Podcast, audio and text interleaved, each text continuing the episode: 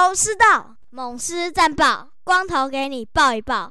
哎呦，我光头了，欢迎来到头头是道。本来啊是要礼拜二上线的，但是因为刚好看了龙象的季后赛、季后挑战赛的第三战，好，那最后也恭喜中信兄弟能够晋级总冠军赛了。那总冠军赛的一些相关的解析啊，跟一些介绍的话，那我们就是放在主节目了。那一样哦，主节目的上集，我们就是由进总冠军赛的两队，原队的原氏物语跟相对的小刘说唱声，还有黄金性感带两个哎三位主持人搭配阿杰，他们会做一个战前分析的。那下集的话哦，就是由我们吃瓜群众，就是由我们被淘汰的龙给我讲的斯文。那还有我，还有尼玛巴帮忙的威廉，那我们就会进行吃瓜群众的讨论啊。那预计的话哦，这两集我们都会尽量提前上线。那礼拜六的可能是早上上午，我们就会先上上集。那下集的话，就大概中午的时候了。那说到这个季后赛第一轮哈，那也感谢我们所有来参加我们直播趴的听友啦。那那一天的话，虽然是。爪迷、象迷居多哈，那还有一些少数的龙迷啦。那不过那天大家也是看得很尽兴，也吃的也感谢知了老板呐，这边提供我们相当丰富的晚餐，还有蛋糕、饮料这样子。那也希望哈，我们下次有机会办直播趴的时候，有更多球迷可以一起来参加了。那也希望说哈，下一次直播趴的时候，也是有我们狮队的这种季后赛可以看呐。那因为上一次啊。我们封网的那一次，刚好我出出差嘛，那在旅馆隔离中，所以没有办法去办直播趴。那这次的话，看起来，哎，反应算是相当踊跃哦，所以也期望说明年呐，我们狮队能够再加加油，那看可不可以闯进季后赛，或者是说总冠军赛啦。好了，那统一师的消息，最高兴的还是要先恭喜我们四爷哦，当爸爸了啊！他在 IG 已经有抛出他的贴文了。老婆已经四个月的身孕了，那也恭喜我们四爷。那希望人家说“传波金谁给他熬嘛”，那就希望他小孩出生之后，刚好是接明年的赛季，可以打出一波好成绩了。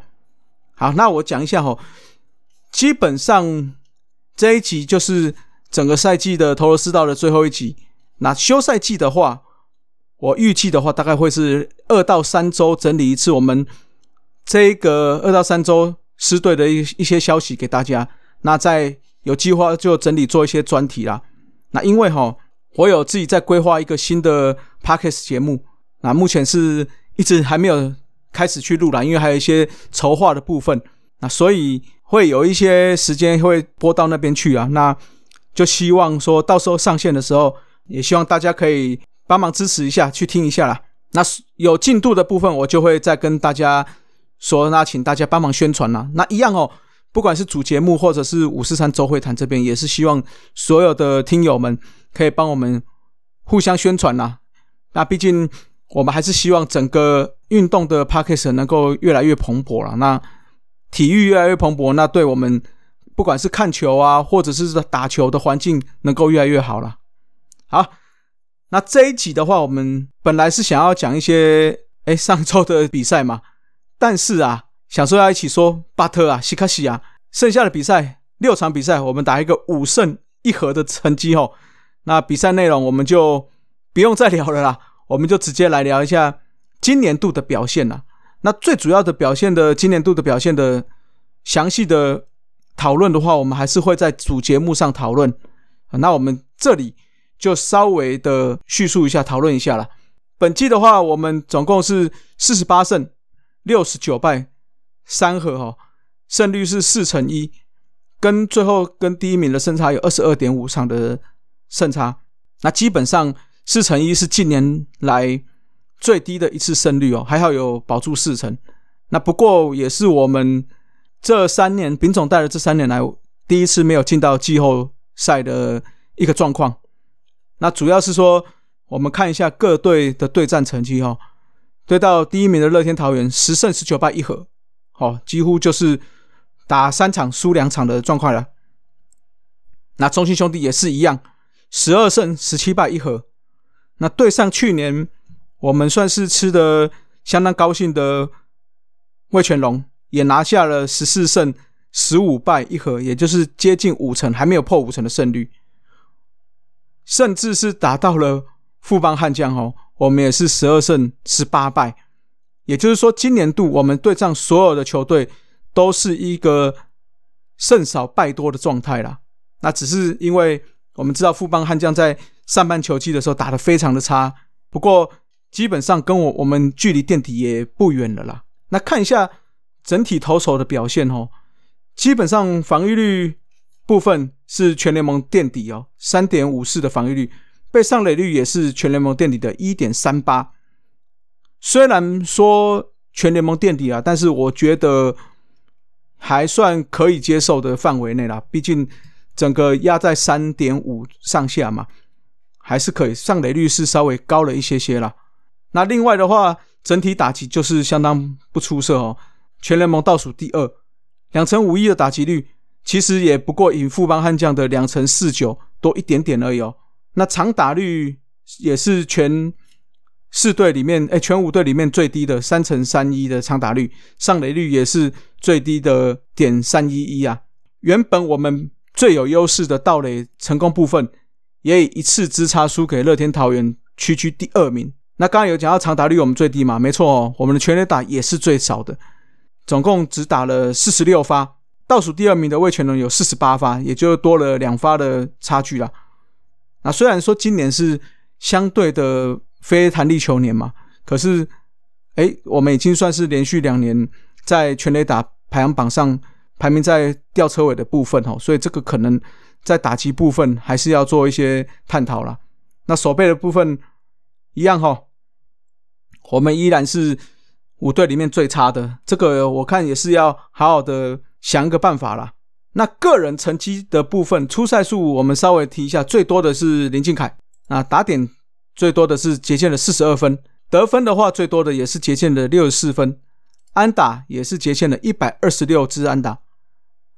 二垒打最多的也是捷健的十六支，三垒打也是捷健的六支，全垒打也是捷健的六支。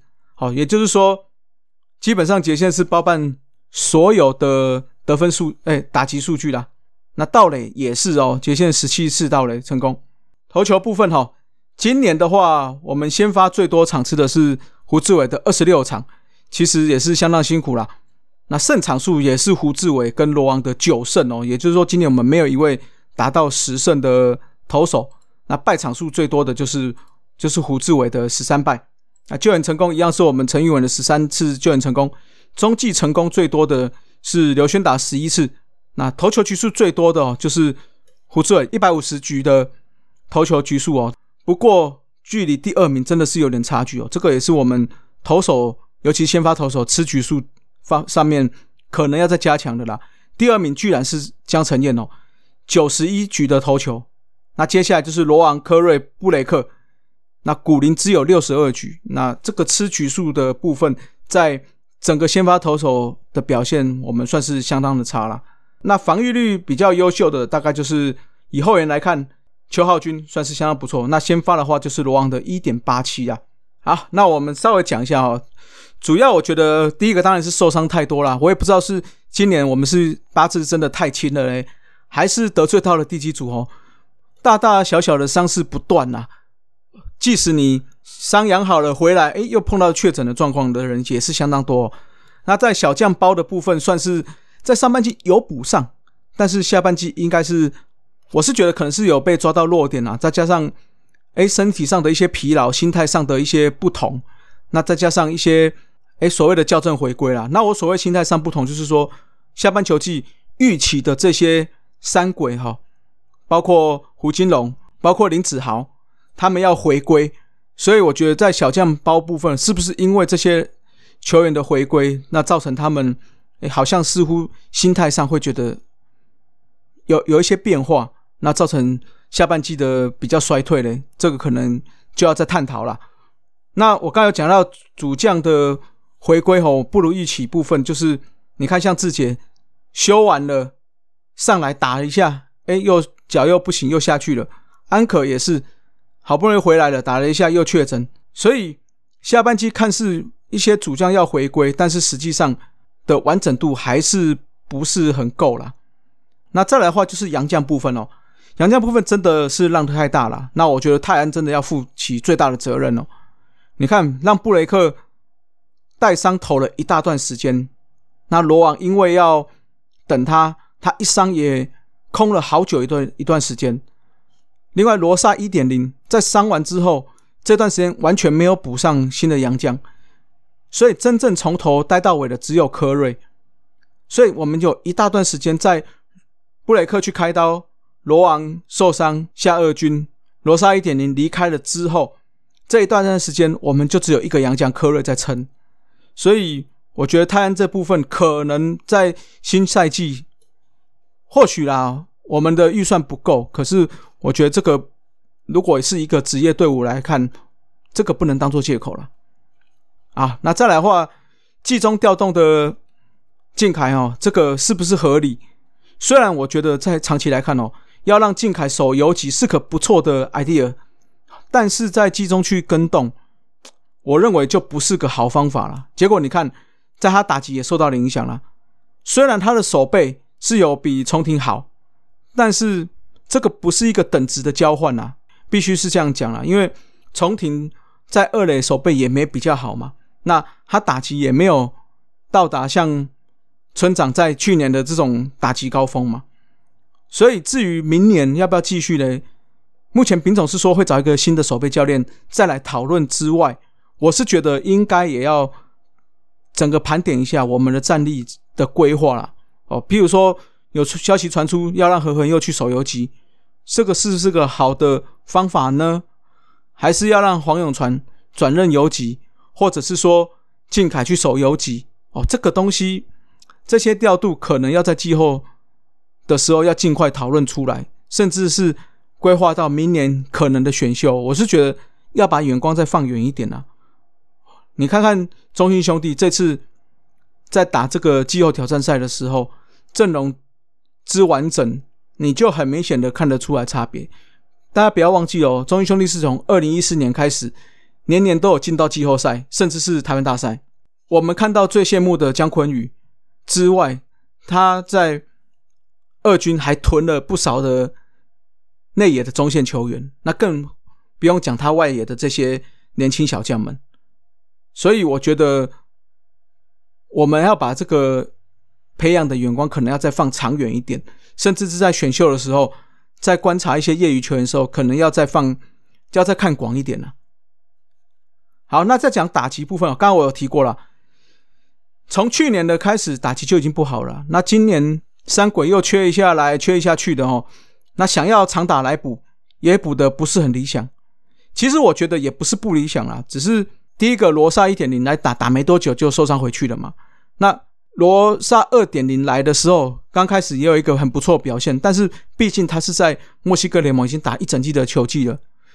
那在来的时候，这个短短的打工期间，真的能够发挥很好的战力吗？这个我也是要打上疑问了。那至于，打教要不要去做更换？我是觉得也可以再讨论一下下了哈。毕竟已经两年了，都是打击比较低迷的状态了。那投手部分我刚才有讲哦，我是觉得并没有失常啊。当然还是有受一些受伤的影响。布雷克、罗昂、古林、郑军人、吴成玉，这样一算下来，减少的战力就差的非常多。那后援部分，我是觉得其他人是可以补上。但是羊头除了刚刚说的杨将没有补上之外，本土的小燕子跟大哥胡志伟算是比较有到位的。包括小燕子，我觉得他今年整个控球的部分算是哎表现的相当优良了。那胡志伟，我们刚才讲了，已经吃了一百五十局了，虽然败战比较多，这个也不是不能怪他了，对不对？所以我觉得胡志伟至少有尽到他最主要的本分了。但是我觉得像施子谦。就让人家相当失望了哈。毕竟去年有这么好的一个季末的表现，结果我们想要今年有一个好的至少五号六号的先发，结果也没有补上，这个就让人家失望了。那另外讲一下这个先发的养成哦，目前看起来姚杰宏虽然今年有上来，但是我觉得投的不够好，因为毕竟以他一个大学生的。状态来到了职业，我觉得养成了第二年了，他上去的控球的表现，坦白说没有一军的水准，我觉得可能还要再加强。那二军锁定的，不管是林元玉，不管是李庆龙，在二军的投球长度都是在大概四局上下，甚至不到五局。那如果你要养成在一军的先发的话，这样的局数够吗？啊，因为我们之前有提过，我们中职的一军跟二军的强度已经有差别了，赛程的长短也有差别。那如果你在二军要养成的先发投手，又是投的这么短局数的放的的方式养成，那放回去一军的时候，能够能够适应到这种强度吗？这个可能还要再多做一些观察了。那中继后援群，我们倒是不用太担心啊。哦，毕竟我们就像我讲的，虽然我们没有很突出的明星的中继后援投手，可是至少这些人在这样子老衲的一些调度下，他们也算是可以。完整的把一整个赛季可以吃完，而且是表现相当不错了。那小文的话，就是明年好好再调整回来了。嗯，至少我看他的 stuff 还有球速都还算是相当好了。那可能一些心态上的改变呐，或者是说，哎，一些控球的一些卡妹没有做的相当好，就期待他明年可以调整回来了。那单一球员部分还是稍微讲一下啦，表现不错的话。打者，我觉得这就是子豪了。虽然是还是很多伤，但是打击的部分，尤其是长打哦，进步的算非常多。那期待感也是有出来了。那投手的部分，就是我觉得要给杨梦远哦，中继上阵算是投出有一定的稳定度。那希望我们在中继左手牛的部分哦，有一个很好用的选手了，能够持续维持下去。那打者啊，跟投手部分还有一些表现，包括胡金龙啊，啊，刚刚我们讲的接线嘛，那王敬敏、邱浩军、潘杰凯，还有小将包的邱志成、罗伟杰、李成林、柯玉敏，也都算是有小段的表现，也算是不错啦。那表现不佳的部分哦，刚刚有讲了，投手的话就是施子谦呐，主要是我觉得没有把去年季末哎上来出来那个那个 stuff 投出来，去年季末。最后上来，中继后援，不管是球速、控球、球威都非常好。但是今年很明显，从第一场初赛先发初赛被打爆之后，几乎上来投没有一场是可以让人家非常安心的让他继续投下去。哦，这个可能要再加加油了。那另外打者部分哈，我就要特别讲林俊汉的啦，整个打手都相当的差。尤其是在打击的部分，去年有一度大家都觉得哇，他是板凳暴徒。为什么？因为上来的时候，他有一个非常好的本垒纪律，很好的选球。虽然安打不多，但是他可以有耐心的选到上垒。那事实初期的时候又有长打表现，但是我觉得他可能是这被这个选球的这个这个魔咒束缚了。几乎上去第一球、第二球都不挥击，我不知道为什么你不挥击？难道你真的觉得你的选球好到只要你不挥就是坏球吗？那一整个都被这个影响的情况下，当他球速落后，真的要去破坏的时候，又跟不上，很容易就会造成一些不营养的飞球，或者是被三振。那不仅你选球也没做好，也没做到上垒的部分，那你。打击出去的球也不够强劲，所以你整个心态就已经是变化太大了啦。这个板凳暴徒的功用就已经失去了。